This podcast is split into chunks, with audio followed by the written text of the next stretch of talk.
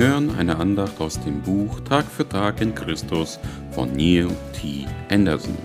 Erfahren Sie mehr über Ihre Identität in Christus auf www.freedomchrist.de.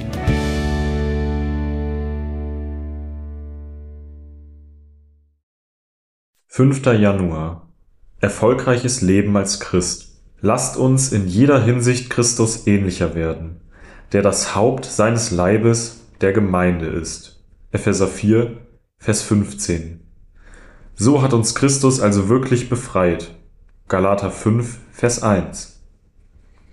Es gibt zwei Begriffe, die zu einem siegreichen und fruchtbaren Christenleben gehören. Der erste Begriff ist Reife.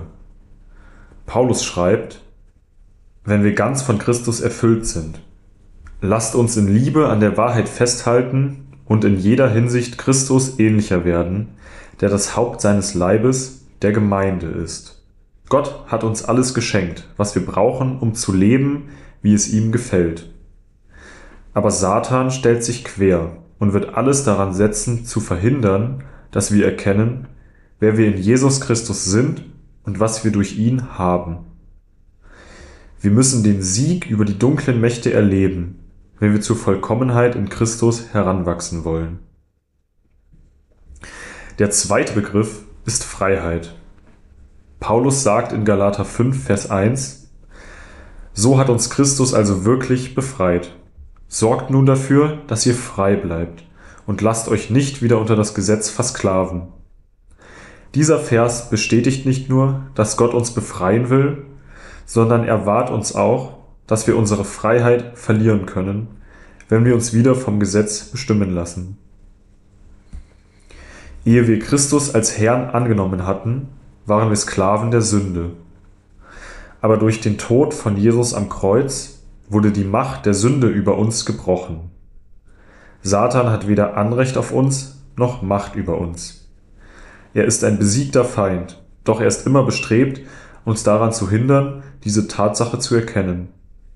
Er weiß, dass er ihre Wirksamkeit als Christ blockieren kann, wenn es ihm gelingt, ihnen einzureden, sie seien nichts anderes als ein Produkt ihrer Vergangenheit, der Sünde unterworfen, zu Misserfolg verurteilt und von ihren Gewohnheiten gefangen.